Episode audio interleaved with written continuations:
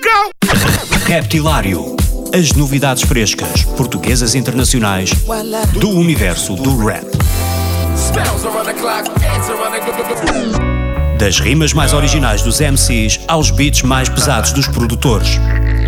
Dos grupos mais conhecidos aos novos talentos do underground. Terça-feira, às 22 horas na NIT FM, com Ricardo Farinha.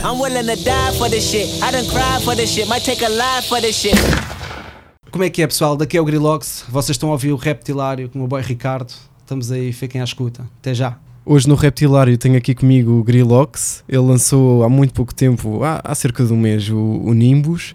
ah, um mês e pouco.